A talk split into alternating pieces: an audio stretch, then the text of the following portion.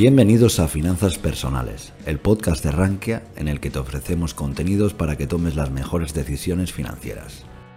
No olvides que puedes seguirnos a través de estas plataformas o a través de nuestro blog, en el que publicamos todas nuestras novedades y que puedes encontrar en la descripción.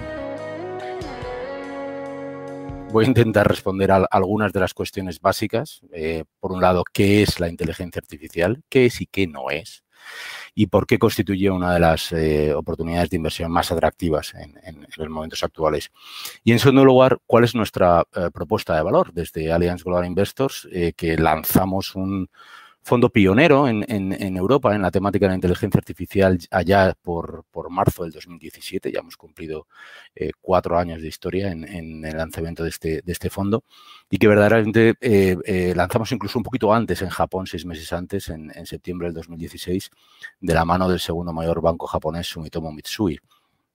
Bueno, la idea es eh, ver el proceso de inversión, conocer un poquito mejor al equipo, eh, ver algunos ejemplos de compañías en las que típicamente estamos invertidos, con la idea de acercaros un poquito a esta temática que a mí me parece bastante apasionante. Y si me permitís una pequeña advertencia previa, eh, veréis, yo no soy un experto en inteligencia artificial. Llevo 25 años en el mundo de finanzas, primero como analista de renta variable fundamental, después como gestor de inversiones, como director de inversiones en alguna de las mayores gestoras de este país, pero eh, no soy como tal un experto en inteligencia artificial, con lo cual pido ya cierta indulgencia, por si algunos de los que nos escucháis sois versados en esta materia y hago un uso inapropiado de algunos de los, de los términos. Sin más, vamos a empezar eh, viendo primero cuál sería el, concepto y el, racional de por qué invertir en, en inteligencia artificial. Veréis, nosotros en, en, Allianz hemos, la aproximación al concepto de inteligencia artificial es lo más amplia posible. Em, resulta curioso que esta temática ahora mismo esté tan en boga, estamos en plena efervescencia, pero resulta curioso pensar que el concepto formalmente se acuña hace más de 70 años. Es decir, en, la década de los 50, para allá por 1950, el primer científico serio en hablar de inteligencia artificial fue Alan Turing, eh, que se preguntaba si las máquinas podrían, serían capaces de pensar. ¿no? Y un poquito más tarde, en 1956, es John McCarthy el que formalmente acuña el concepto en la conferencia de Dartmouth. ¿Y qué es esto la inteligencia artificial o inteligencia de las máquinas? Bueno, pues es simplemente lo utilizamos para definir aquella máquina, programa o algoritmo que sea capaz de replicar procesos cognitivos típicos del ser humano. En concreto, pues eh, aprender, razonar, tomar decisiones. Eh, ahí veis toda una serie de conceptos que suelen venir aparejados o ligados a la, inteligencia artificial, como el, Big Data, el Machine Learning, el Internet de las Cosas, etcétera. Insisto, nuestra aproximación es muy amplia em, y eh, hoy en día estamos ah, enseñando a las máquinas a hacer toda una serie de cuestiones. Estamos enseñando a las máquinas a, a ver y a oír, es decir, a temas ligados a la percepción, a comprender tanto imágenes como lenguajes, a razonar, a aprender, un aprendizaje continuo en base a la, experiencia y por último, es más importante, una vez extraído ese análisis de los datos, a tomar decisiones. Todas estas cuestiones van a estar ligadas con la inteligencia artificial. Y os preguntaréis, oye, si el concepto surge hace más de 70 años, ¿por qué ahora hay este boom? ¿no? Porque no ha sido hasta ahora o hasta época reciente, hasta apenas unos años, cuando verdaderamente se han conjugado los dos factores imprescindibles para el desarrollo de la inteligencia artificial. Por un lado, los datos. Los datos es el alimento natural de la inteligencia artificial y la irrupción del Big Data ha hecho posible que tengamos un volumen ingente de datos a partir del cual extraer conclusiones y buscar patrones, que es al final lo que se hace la, inteligencia artificial. Em, eh, todos aquellos que estéis un poco familiarizados con el Big Data habréis oído en algún momento estadísticas muy curiosas, como que el, 90% de todos los datos que existen en el mundo se han generado en los últimos dos años y que aproximadamente el volumen de datos que hay en el mundo se duplica cada 1,2 años. Son conceptos casi un poco difíciles de, de. ¿no? Y por otro lado, además del Big Data, ha sido la capacidad de computación. ¿no? O sea, la, computación en la nube nos ha permitido eh, tratar eh, de una forma mucho más rápida todo este, este volumen ingente de, datos Eh, no sé si habréis oído hablar en ocasiones de, la famosa ley de Moore, que más que una ley es una observación empírica que viene a decir que más o menos que la capacidad de computación se duplica cada 1,5 años. ¿no? Pues bien, pues esa, tenemos cada vez ordenadores más inteligentes, más rápidos, ya hay ordenadores cuánticos que son capaces de hacer en, muy poco tiempo y en muy poco coste lo que antes eran tareas prácticamente imposibles. Em, una de las cosas que nos preguntan con frecuencia es si esto es ciencia ficción o esto es una realidad. Y lo primero que quiero eh, transmitiros, uno de los mensajes más claros que me gustaría que salierais de, la charla de hoy, es que esto es una realidad que forma parte de vuestra vida cotidiana. Todos sois ya usuarios, en mayor o menor medida, y de una forma más o menos consciente, eh, pero la inteligencia artificial está ya en vuestras vidas. Basta con tener un smartphone. Y, eh, por ejemplo, pues, el sistema de reconocimiento de huella digital o el sistema de reconocimiento facial, eso es posible gracias a la inteligencia artificial. Si pensáis en alguna ocasión, oye, cómo funciona Google Maps a la hora de decir quiero ir de este punto a este punto, si hacéis una petición, por ejemplo, de quiero ver esta ruta, no hoy, sino dentro de tres días, tiene en cuenta no solo el tráfico, la predicción de tráfico, sino también la predicción climatológica. Cada vez es más preciso, te da más alternativas posibles, etcétera. Todo eso es gracias a la, a la inteligencia artificial, ¿no? Y esas cosas que tenemos ya en nuestro día a día, todavía va a haber más que van a venir. Eh, ahora mismo nos parece en ocasiones un poquito ciencia ficción la, conducción autónoma, pero esto es uno de los siguientes eh, avances. También la gestión del hogar inteligente es otra de las cosas en las que vamos a ver más, más desarrollo.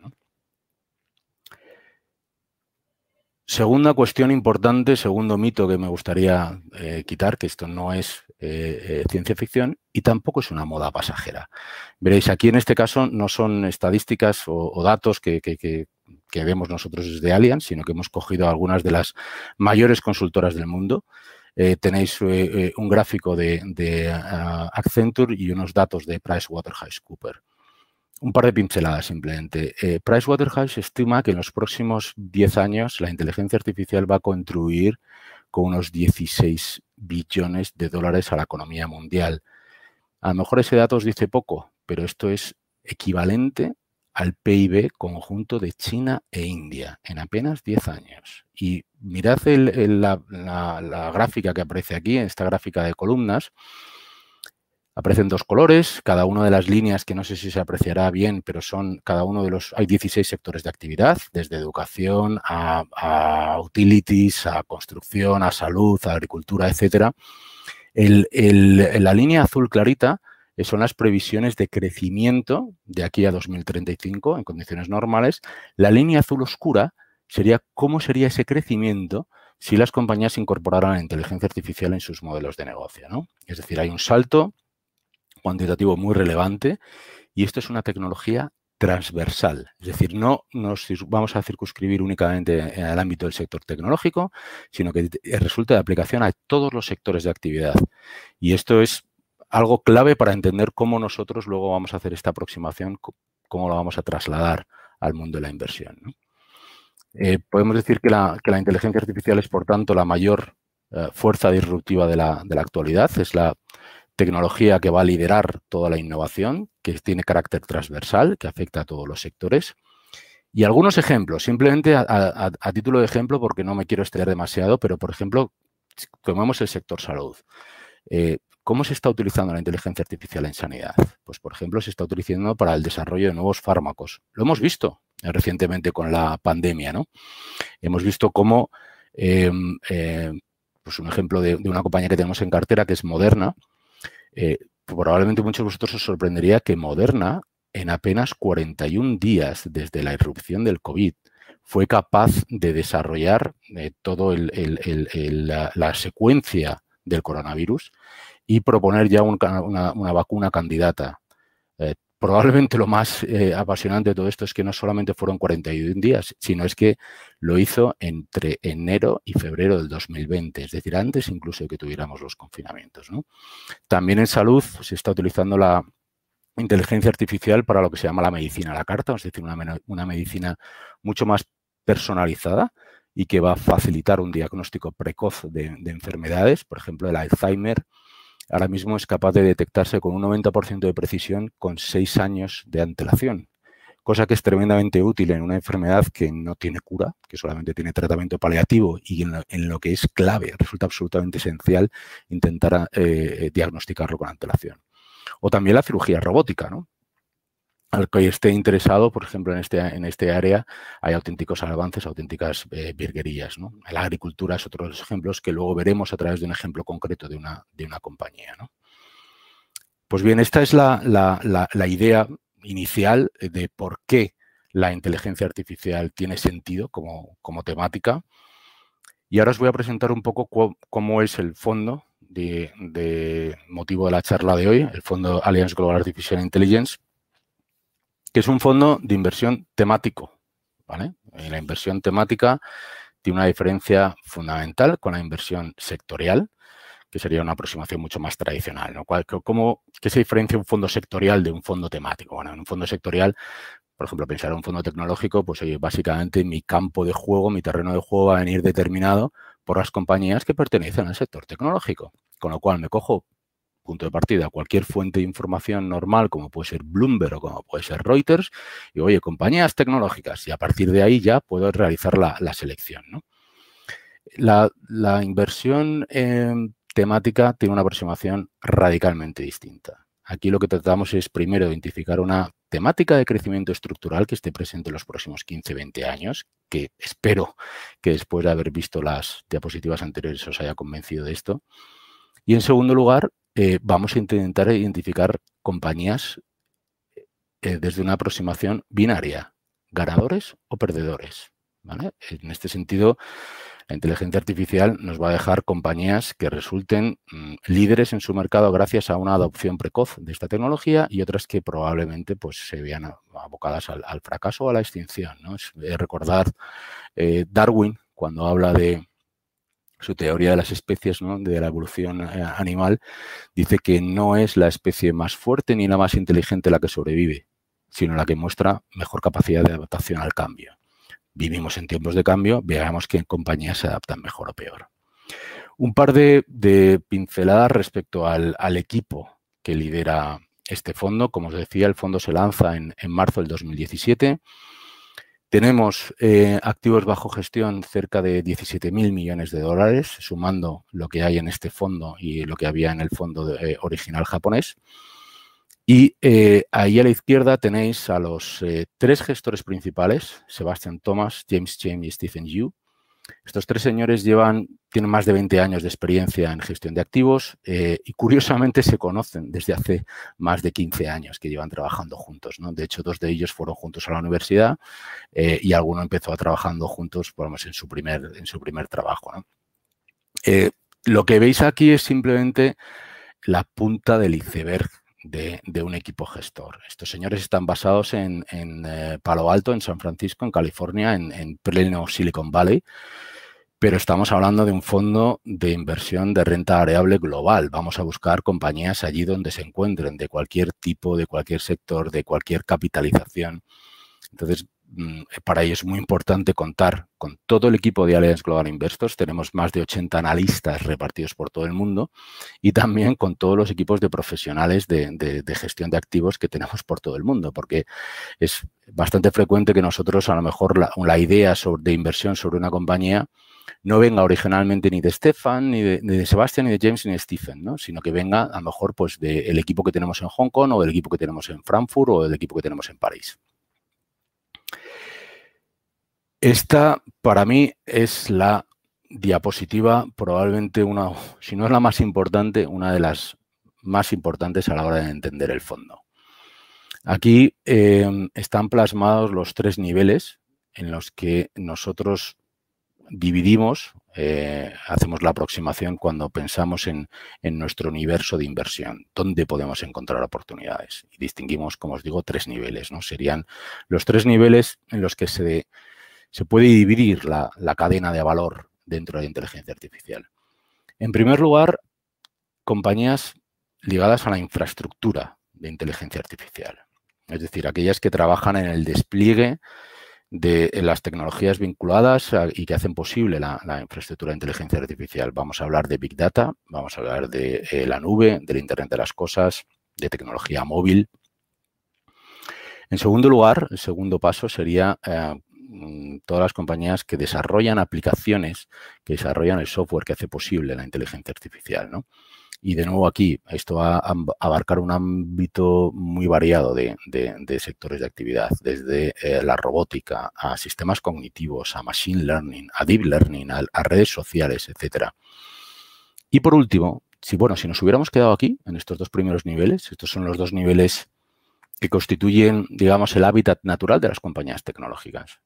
Pero creemos, insisto, que esto es una tecnología disruptiva y transversal, que tiene aplicación a todos los sectores. El ejemplo que utilizamos muchas veces como referencia es Internet. Internet no podemos pensar únicamente en compañías tecnológicas, sino que prácticamente cualquier compañía en cualquier ámbito de actividad tiene que tomar una decisión respecto a su ámbito digital. Por tanto, tendremos un tercer nivel que son compañías que operen en cualquier sector siempre y cuando dentro de su modelo de negocio incorporen la inteligencia artificial. Como una ventaja competitiva, ya sea desde el punto de vista de, eh, generación de ingresos o de ahorro de costes. Y aquí, como os digo, pues vamos a encontrar compañías en sectores financiero, eh, de publicidad, de automoción, agrícolas, eh, compañías farmacéuticas, compañías de educación, incluso mm, podríamos encontrar en, en, el ámbito de la construcción, etcétera cualquier compañía susceptible de formar parte de este, de este fondo. ¿no? Cuando hablamos de, un fondo de inversión temático, una de las cosas más importantes es determinar el grado de pureza. Es decir, eh, yo puedo tener una idea, una temática muy bien definida, pero luego cuando elijo las compañías, quiero ver que esas compañías tengan vinculación con el tema. Eso es lo que se llama la pureza. Y la pureza normalmente se define a través del nivel de ingresos. ¿vale? Eh, nosotros tenemos, por ejemplo, en Allianz un fondo, que es un fondo de mascotas, en el que es muy fácil eh, hacer el screening, hacer el filtrado y decir, oye, pues yo me quiero quedar con aquellas compañías que tengan el 100% de sus ingresos ligados a la actividad de mascotas o al menos, como mínimo, el 50%. Vale, eso se puede hacer en un sector ya un poco más maduro, como es el de las mascotas, pero en sectores en, en movimiento, que apenas estamos en los estadios iniciales del desarrollo de esta tecnología, es mucho más difícil. Con lo cual, aquellos que sean críticos y digan, oye, pues a lo mejor he encontrado dentro de la cartera de este fondo compañías que no son especialmente puras. Es cierto, lo sabemos, es que es más, lo buscamos y lo deseamos porque nuestro objetivo no es hacer una foto hoy a la cuenta de resultados de una compañía y ver cuántos ingresos o cuánto de su margen operativo está vinculado con la inteligencia artificial, sino estamos proyectando qué es lo que puede ser dentro de 5 o 10 años esa compañía gracias al uso de inteligencia artificial. ¿no? Deciros que los porcentajes que veis aquí en pantalla, ese 25% que aparece en infraestructura, el 26% en aplicaciones y el 48% en sectores, corresponden al posicionamiento actual de cartera, es decir, que se, eh, representan el porcentaje de compañías que hay en cada uno de, los, de los tres, estos tres pilares. ¿no? Esto no ha sido así siempre y ha sido bastante dinámico. De hecho, lo veis a continuación. Esto es una, foto desde en, la tabla del gráfico de la izquierda, perdón, eh, veis eh, cómo ha ido evolucionando a lo largo del tiempo y veréis cuando lanzamos el fondo, eh, esas compañías, digamos, del tercer nivel de sectores tradicionales que, que, incorporan la inteligencia artificial fuera del sector puramente tecnológico apenas representaban el 20-25% y aspirábamos a que en algún momento determinado representaran como mínimo el 50%. Así es ahora, pero esto puede variar y de hecho este fondo mm, lo que quiero que veáis es que tiene una gestión muy activa, eh, que no solo rotamos compañías, sino también rotamos los pesos dentro de los sectores en los que va, a estar presentes. Una cosa importante, quizá, eh, para que lo visualicéis un poco más. Vamos a poner algunos ejemplos de compañías que podemos encontrar en cada uno de los niveles. Por ejemplo, compañías en el ámbito de infraestructuras. Aquí podemos encontrar típicamente compañías de semiconductores. Ejemplo, On Semiconductor o Marvel Technologies son compañías que tenemos o hemos tenido en cartera. Estarían también compañías como Nvidia, Nvidia es el líder mundial en la fabricación de, tarjetas gráficas, especialmente en el ámbito de tridimensional, muy utilizadas en juegos de ordenador, etcétera, pero mm, lo que poca gente sabe probablemente es que estas tarjetas constituyen el estándar en la actualidad para el desarrollo de los sistemas de deep learning, absolutamente necesarios en, todo proceso de inteligencia artificial. Em, encontramos también compañías como, por ejemplo, Crown Castle. Crown Castle es una compañía eh, involucrada en el despliegue de torres de comunicaciones necesarias para el, desarrollo de la tecnología 5G. Segundo nivel, nos movemos al ámbito de las aplicaciones y aquí os decía que tenemos desde eh, redes sociales, podemos encontrar un, Facebook, por ejemplo, en un momento determinado en, cartera, aunque nosotros no solemos tener en los sospechosos habituales las, llamadas FANG, ¿no? que, de las que luego hablaremos. Tenemos compañías de ciberseguridad como CrowdStrike, tenemos también compañías como eh, Baidu o, Salesforce, que es una compañía de CRM. Y por último, sectores tradicionales.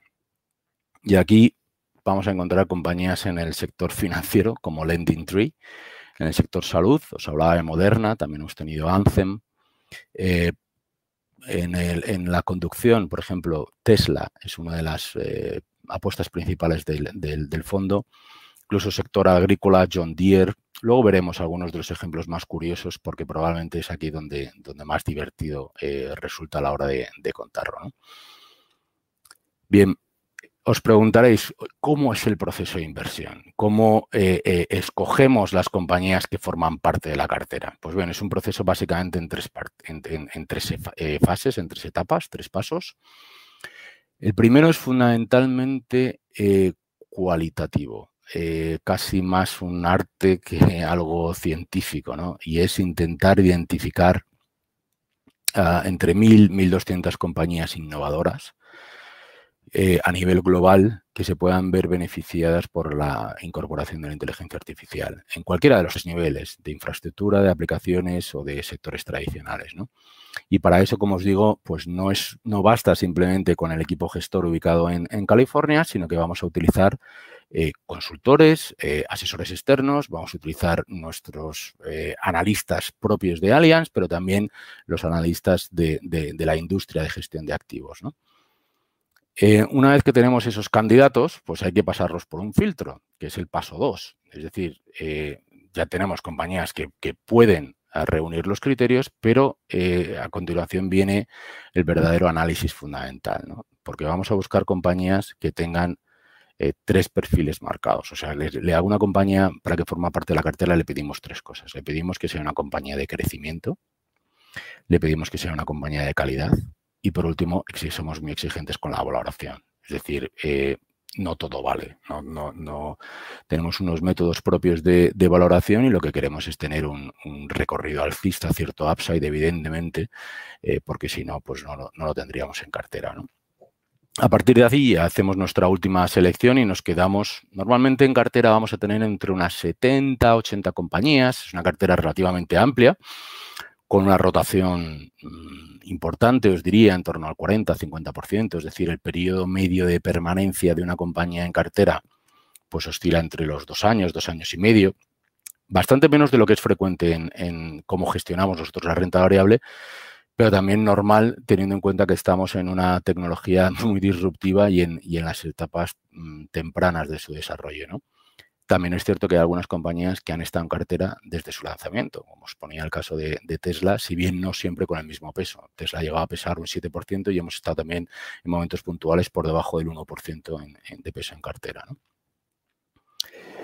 Eh, algunas cosas, rasgos característicos del fondo, eh, ya un poquito más eh, técnicos, que quizá mm, pues nos, nos, arrojan un poquito más de luz. ¿no? Os decía que nosotros no solemos buscar posicionarnos en las grandes megacaps, en las grandes compañías, esas famosas FANGs, que es el acrónimo que se utiliza, un acrónimo horroroso, por cierto, para identificar a pues lo que sería el compendio de Facebook, Amazon, Netflix, Google, etcétera. Eh, veréis, en, la, en, esta diapositiva lo que os muestro es en la parte de la izquierda hay un primer gráfico en el que aparece el desglose por capitalización bursátil, es decir, por tamaño de compañía, de nuestro fondo y de nuestros índices de referencia. ¿Y por qué digo índices de referencia? Veréis, cuando uno lanza un fondo temático, normalmente eh, lo hace para estar fuera de las restricciones y el corsé que te impone un índice, pero al final la bondad de tu gestión se tiene que medir de alguna manera y además por motivos legales tienes que poner un índice, pues nosotros inicialmente elegimos el MSCI World Information Technology, es decir, el índice mundial de tecnología. Pero luego dijimos, hombre, aspiracionalmente yo creo que eh, al final la cartera va a ser más parecida a un 50-50, es decir, 50% de tecnología, 50% fuera de tecnología, con lo cual cambiamos el benchmark hace el índice de referencia hace unos dos años y ahora es 50-50. 50%, MSCI World, 50% MSCI World Information Technology, ¿vale? Es decir, 50% renta variable global, 50% tecnología global. Em, Veis en, el gráfico de la izquierda, línea azul oscura, representa el peso del fondo en cada una de las eh, distintas eh, la estructura de, capitalización por compañías, pues lo primero son las megacaps, es decir, compañías por encima de los 100.000 millones de dólares en capitalización bursátil. Y ahí veis que la línea azul oscura apenas llega, no llega ni siquiera al 25%. La siguiente, la línea azul clarita, es el índice de tecnología global. Y como veis, más de dos tercios, casi un 70% del índice de tecnología mundial está liderado por este tipo de compañías. ¿vale? Nosotros pensamos que puede haber valor en alguna de ellas, evidentemente, pero donde encontramos más valor es en la zona media, es decir, en compañías de tamaño medio, medio barra grande. Ahí es donde encontramos las mayores oportunidades por eh, potencial de desarrollo, eh, por recorrido eh, bursátil. Ahí es donde creemos que verdaderamente la inteligencia artificial puede tener mayor impacto en el modelo de negocio de una, de una compañía. ¿no? Eh, y luego veis un poquito en, el lado de la derecha, estamos representando el Active Share. El Active Share es un término técnico que, que, viene a, intentar medir el grado de solapamiento de un eh, fondo frente a su índice. Aquí, como veis, pues nuestro Active Share, que es justo lo contrario, el grado de solapamiento, es muy elevado, por encima del 85%, tanto medido contra el, índice global como contra el índice de tecnología. Es decir, em, nosotros nos hemos medido y es otra de las cosas que me gustaría también transmitir, uno de los mensajes más claros, que este no es un fondo tecnológico. ¿vale? De hecho, cuando nos hemos medido comparado contra todos los fondos tecnológicos que hay en mercado, el mayor grado de solapamiento que hemos encontrado con algún fondo tecnológico ha sido entre un 20 y un 25% de cartera. Por eso, si alguno seguís de cerca este fondo y os preguntáis, oye, ¿por qué se comporta de forma distinta? Es porque hace cosas distintas, Porque tenemos posiciones fuera de tecnología, porque buscamos compañías más bien de tamaño medio, eh, porque buscamos efectivamente esa diversificación, ¿no?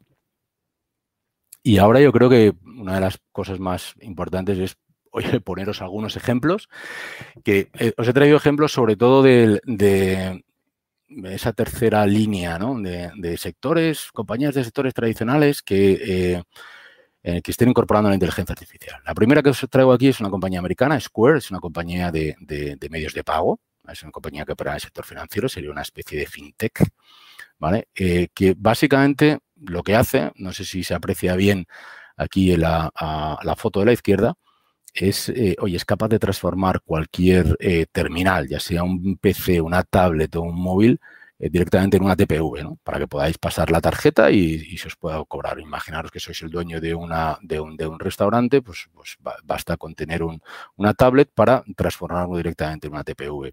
Entonces, ¿se queda ahí Square? No, va mucho más allá. lo que hace es, a continuación, hacer todo el tratamiento de los datos asociados, desde la gestión de inventarios, que lo está totalmente automatizada y online, hasta la detección de fraude, que esta es una de las cosas más relevantes y donde hace un uso más intensivo de la inteligencia artificial. Revisa más de 3 millones de operaciones diarias y apenas unas 2.000 son, eh, levanta una señal de alerta en las que tienen que ser analizadas eh, eh, manualmente. Esto en España que tenemos un régimen distinto en el uso de, fraudulento de tarjetas, probablemente tendría a lo mejor menos sentido, pero en países anglosajones Estados Unidos, Canadá, Australia, Reino Unido, etcétera, es, brutal. la diferencia entre eh, eh, una buena gestión de fraude puede eh, tener en términos de viabilidad de un negocio. Otro de los ejemplos que ya os había anunciado, John Deere. ¿Qué hace una compañía de tractores fundada hace 150 años en un fondo de eh, renta variable global de sector inteligencia artificial. ¿Qué demonios tiene que ver? Pues mucho, sorprende, puede sorprender, pero mucho, ¿no? Para nosotros ya era una de las compañías más avanzadas en tecnología, tiene unos sistemas de GPS de alta precisión, de guiado de tractores sencillamente espectaculares. Eh, pero nos sorprendió cuando sorprendió a todo el mundo realmente de, de, em, del sector tecnológico cuando en 2017 adquirió una de las compañías más prometedoras en el ámbito de la inteligencia artificial, que era Blue River, Technology. Em, y lo incorpora y entonces dices, ¿qué, ha querido hacer a John Deere con esta compañía? Pues veréis, eh, básicamente ha transformado eh, sus tractores tope de gama, de tal forma que ahora incorporan toda una serie de sensores y de cámaras que van detectando en tiempo real cuando el tractor va pasando por el campo. Es capaz de detectar si lo que tiene delante es una planta buena, eh, fértil, o una mala hierba. Implicaciones. Eh, pensar que el principal coste variable de los granjeros son los pesticidas y los herbicidas. Con este sistema, lo que hace el tractor es en tiempo real detectar a qué planta tiene que utilizar un pesticida y con un láser de alta precisión lo aplica en el momento. Según Forbes, los ahorros estimados como consecuencia de la incorporación de esta tecnología se cifran casi en un 90% del uso de fertilizantes y herbicidas, lo cual es eh, eh, brutal. ¿no? Requiere una inversión inicial elevada, pero desde luego el, payback de esta inversión es prácticamente eh, rapidísimo. ¿no? Y además tiene un sistema de vinculación que una vez que ya entras en este, en este modelo, pues eh, prácticamente ya no sales de ahí. De hecho, yo os invito como curiosidad a entrar en la página de John Deere y ver lo que hacen en la actualidad es agricultura 4.0 con el uso también de, drones para ver la fertilidad de los campos, etcétera. En ocasiones hasta te preguntas si, te has equivocado de, profesión porque son casi naves espaciales las cabinas que tienen algunos de estos eh, eh, tractores. ¿no? Es una, cosa eh, muy espectacular. Otro ejemplo que os traigo aquí es Walt Disney, una de las últimas compañías en ser incorporadas en cartera y que está dentro del top 10. Eh, ¿Cómo está utilizando Walt Disney la inteligencia artificial? Pues pensar en dos de sus divisiones principales. Por un lado, la producción de eh, audiovisuales, ¿no? la, producción de, películas, etcétera. Pues la inteligencia artificial se está utilizando para eh, con sistemas de deep learning para eliminar el ruido en, en imágenes, para perfilarme muchísimo mejor con mayor nitidez Incluso eh, Disney está utilizando, es curioso, ¿no? Cámaras de infrarrojos en los eh, cines para ver la reacción de la gente cuando ve las películas y de esa forma pues tener muchísimo más información sobre qué es lo que gusta y qué es lo que no gusta a un, espectador. Otra de las divisiones principales de Walt Disney son los parques de atracciones. Y aquí en la página, en la parte inferior de, esta ah, diapositiva tan cargada de letra, eh, veis una pulsera, es lo que llaman un Magic Band, es una pulsera inteligente que eh, tiene básicamente pues, unos, unos sensores eh, wireless que van conectados a través de toda una serie de sensores en, en, el parque, de tal forma que Disney tiene en todo momento información sobre cómo se está moviendo la gente a través del parque, eh, información personalizada de cada uno de ellos, ¿no? De tal forma que incluso si tú en un momento determinado te acercas a un goofy que hay ahí andando por ese momento, te puedes saludar por tu nombre, ¿no? Eh, optimizas eh, la, gestión de colas, aprendes enormemente de la experiencia de usuario y esto, de nuevo, pues te atraes ese tratamiento de datos, pues puedes sacar conclusiones muy, muy poderosas. Esto simplemente es una pequeña muestra de ejemplos de, compañías que tenemos en cartera que espero que os hayan permitido pues, ilustrar un poquito y, aterrizar algo mejor un concepto que, en ocasiones no es tan, no es tan evidente. Eh, bueno, aquí voy a pasar rápido porque esto, aquí lo que vamos a ver es un poquito cómo ha sido el comportamiento del fondo desde, desde lanzamiento. Em, lo lanzamos, como digo, en, marzo del 2017, hace algo más de cuatro años. Este fondo tiene eh, 11.000 millones de dólares en activos bajo gestión, cinco del reconocimiento de la industria con cinco estrellas Morningstar. El año pasado em, dio en, en, en su divisa original, porque este fondo tiene como divisa base dólar, pero a disposición del cliente tanto español como en cualquier localidad, pues tienes la posibilidad de elegir si quieres invertir en euros, eh, y ya sea con o sin cobertura de divisa. Em, pues ahí veis un poco los, el, comportamiento y la comparativa, que sería la, línea azul oscura es el fondo, la línea azul eh, gris es el índice de referencia, especialmente el año pasado fue espectacular, el fondo dobló y de hecho pues Expansión nos ha galardonado con el premio de, fondo de inversión del, año. ¿no? Eh, me gusta hablar poco de, rentabilidades pasadas, anualizadas desde el lanzamiento ha sido un 31% porque jamás se deben utilizar, y este es un error, como, proyección a futuro. Lo que sí quiero decir es que eh, este fondo es renta variable global con algo más de volatilidad de la normal, porque suele ocurrir en los fondos temáticos y especialmente en aquellos ligados a tecnología.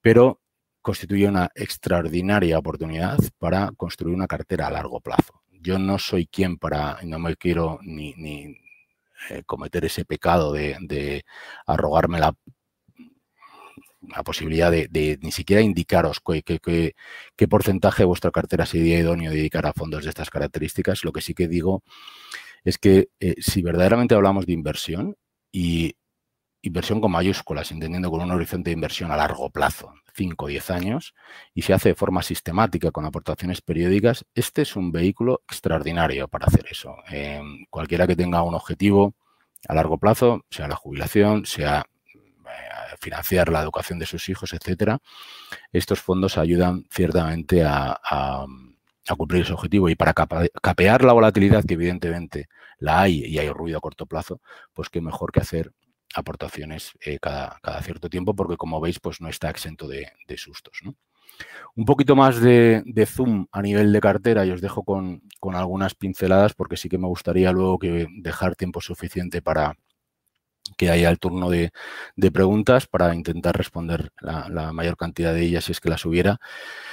Vamos a ver un poco las, las, tripas del fondo desde el punto de vista de desglose regional y desglose sectorial. Desglose eh, regional lo tenéis a la izquierda. Em, llaman poderosamente la atención que eh, este, centro, este fondo tiene más de un 90% en Estados Unidos. Ojo, aquí incluye también la parte de liquidez, la parte de cash, que es como un 4%. Siempre tenemos algo de cash a la espera de que haya alguna oportunidad, alguna compañía que se ponga a tiro o alguna salida nueva a bolsa, etcétera. Em, pero siempre desde lanzamiento, eh, lo cierto es que el fondo ha tenido en Estados Unidos entre el 80 y el 85% como mínimo de su cartera pregunta obligada, ¿no hay compañías de inteligencia artificial en otras eh, regiones? Por supuesto que la hay, por supuesto. Y de hecho, em, en, el, desarrollo de inteligencia artificial, esto es una carrera en que están compitiendo todos los países, pero estamos asistiendo a un combate de dos grandes pesos pesados, las dos grandes superpotencias mundiales, China y Estados Unidos, están disputando el liderazgo. Em, China, de hecho, ha hecho una, declaración, el gobierno chino muy eh, vehemente, de que piensa convertirse en el líder en inteligencia artificial para eh, ya para bastante pronto, eh, para el 2025. Cuestionable o no, lo cierto es que cuando algo se lo propone en una economía dirigida lo suelen conseguir. Y de hecho hay algunas métricas que ya apuntan hacia ese sentido, ¿no? del volumen de inversión, de eh, las ayudas, del número de patentes nuevas registradas, etcétera. Pero hoy por hoy, y desde el punto de vista puramente inversor, el sitio donde creemos que todavía hay que estar es Estados Unidos, porque es donde se concentran las dos fuentes principales de capital, capital financiero y capital humano. Capital financiero, pensar que muchas de las compañías a lo mejor tienen su origen en una incubadora de una universidad europea, una universidad asiática, pero luego donde quieren salir a, cotizar es Estados Unidos. Y en segundo lugar, capital humano, porque todavía es ahí en, Silicon Valley donde, encontramos verdaderamente eh, eh, que se remunera a este tipo de, trabajadores y donde se atrae el talento al fin y al cabo. ¿no? De todas formas, en la parte de abajo a la derecha, eh, otra forma de medir la eh, eh, representatividad geográfica de este fondo es a través de cómo se reparten los ingresos.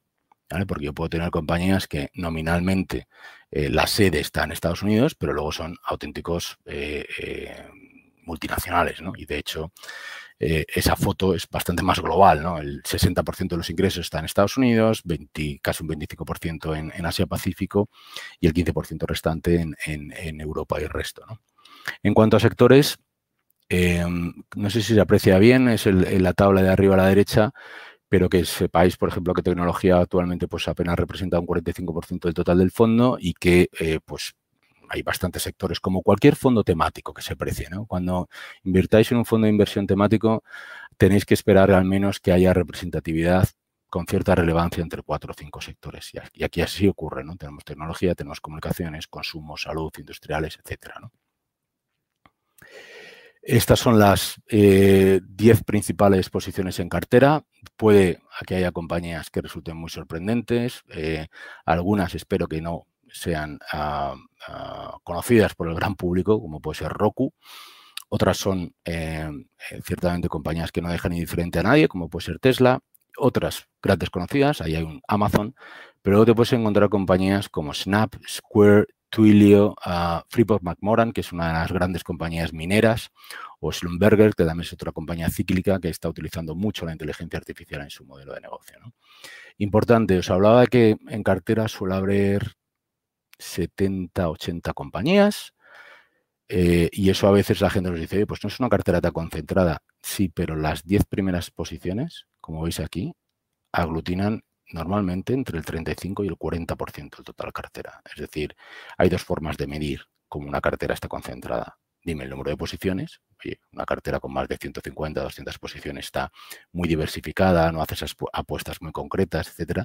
Pero también dime las 10 principales posiciones cuánto pesan. Y cuando veáis que hay pesos por encima del, del 30, 35%, etcétera, esa ya es una cartera con una concentración importante. Nosotros no invertimos en ninguna compañía con la que no nos hayamos sentado previamente, con la que no hayamos hablado con el, con el management y las 10 principales posiciones mantenemos contacto al menos dos veces eh, mensualmente. Y como colofón y simplemente para, para dejar ya abierta la, puerta a, a, lo que serían las, las preguntas, haceros un breve recordatorio de los tres principales razones eh, por las que creemos que puede ser eh, importante considerar este fondo como candidato a incorporar en cartera. En primer lugar, porque tenemos experiencia, hemos sido pioneros en este campo, llevamos también muchos años gestionando fondos eh, temáticos y, esto no es un fondo de tecnología al uso y si ya tenéis fondos de tecnología no os preocupéis porque no va a añadir un grado de, solapamiento. En segundo lugar, espero haberos dejado claro que este es un fondo que eh, otra de las cosas que me suelen preguntar, no se gestiona con inteligencia artificial. ¿Vale? Esto es gestión clásica, tradicional, eh, de selección de compañías, de riguroso análisis fundamental, de control de riesgos exhaustivo, etcétera. Pero no hay un algoritmo que me diga, oye, tienes que estar mejor en esta compañía en lugar que en otra. No, eso no lo utilizamos desde el punto de gestión, punto de vista de gestión, perdón. Invertimos en, en todos los tamaños, en todos los sectores, a lo largo de todo el globo, de forma verdaderamente transversal. Y el resultante es, pura selección de compañías. El proceso es siempre de abajo arriba, no hay una visión macro que me determine el, posicionamiento. Y, y, claro, estas dos razones tendrían estaría muy bien sobre el papel eh, si no viniera acompañada la tercera, ¿no? que, hemos podido demostrar pues, que el concepto es válido, que se puede eh, ganar dinero y tener unas rentabilidades bastante jugosas, eh, haciendo las cosas bien y con, y con seriedad y con, con experiencia. Si te ha gustado este contenido, recuerda que puedes estar al día de todas nuestras novedades suscribiéndote a cualquier plataforma desde la que nos escuches o a través de nuestro blog en Rankia que te dejamos en la descripción.